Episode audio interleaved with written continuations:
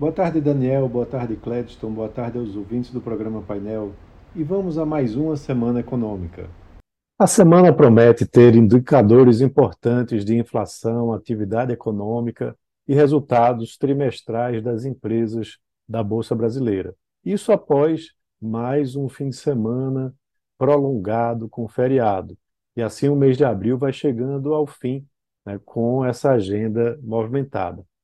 Tudo isso enquanto é, monitorado desenrolar no Congresso da proposta de arcabouço fiscal do governo, que chegou aos parlamentares com mudanças não muito bem recebidas pelo mercado. O aumento dos gastos vai depender de uma, de uma previsão em vez de um resultado de fato, o que aumenta justamente as incertezas. Então, deve haver um adicional de 41 bilhões de reais nos gastos no ano que vem, em relação à proposta original, considerando inflação em 6,1% ao final desse ano.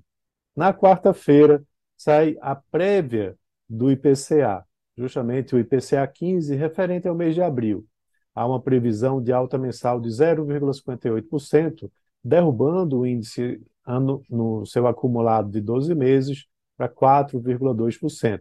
E assim a inflação vai se aproximar do piso né, previsto aí para o mês de junho, e aí de julho em diante a expectativa é que a inflação volte a ficar acima dos 5%. Essa inflação vai ter justamente uma pressão dos preços regulados, principalmente gasolina e produtos farmacêuticos.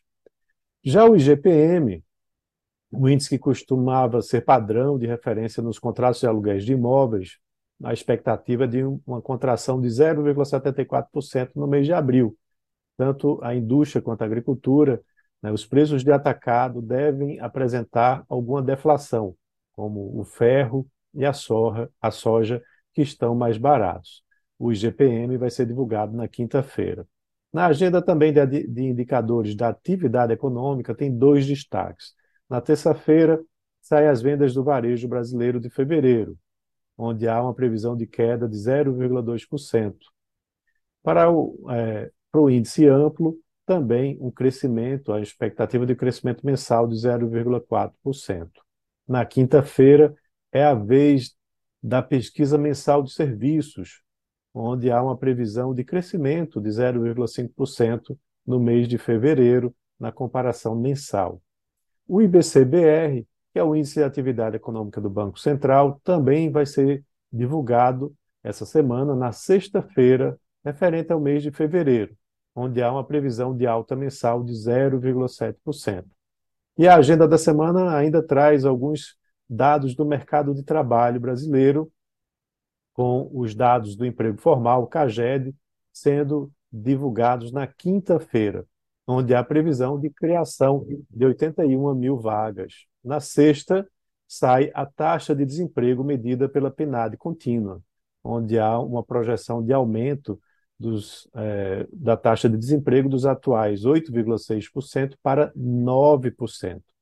Lá nos Estados Unidos, a leitura do PIB, a primeira leitura do PIB é um destaque. Né? Um dos principais destaques, como eu disse, referentes ao primeiro trimestre de 2023 deve ser divulgado na quinta-feira, onde há uma previsão de crescimento de 2% em termos anuais, representando uma desaceleração em relação ao quarto trimestre do ano passado, quando o PIB cresceu de forma anualizada 2,6%. Na sexta-feira, é a vez do índice de preços de gastos de consumo pessoal, o PC, é, PCI, né, lá na sigla em inglês, referente ao mês de março. Ele é considerado o principal termômetro do Federal Reserve para medir o avanço de preços na, lá nos Estados Unidos. A previsão é de uma variação mensal de 0,3% para o núcleo do índice de 4,5% na comparação anual, sem muitas mudanças em relação à leitura do mês anterior. E aqui é, no Brasil e lá fora, a agenda corporativa traz dados importantes dos balanços das principais empresas. Né? A gente chega numa semana importante lá nos Estados Unidos, com a vez das Big Techs reportarem seus balanços referentes ao primeiro trimestre. Teremos, é, na quarta-feira, a Microsoft, a Alphabet, que é dona do Google, a Meta, que é dona do Facebook, divulgando seus resultados. na sexta-feira, a vez da Amazon. Outros nomes conhecidos do investidor daqui do Brasil também vão reportar balanço essa, essa semana lá fora, como a Coca-Cola, PepsiCo, é, McDonald's, PayPal, Visa, Mastercard, além das petroleiras Chevron e ExxonMobil, que vão divulgar seus dados na sexta-feira. Aqui no Brasil, o Santander vai ser o primeiro grande banco a divulgar seus dados na terça-feira antes da abertura do mercado.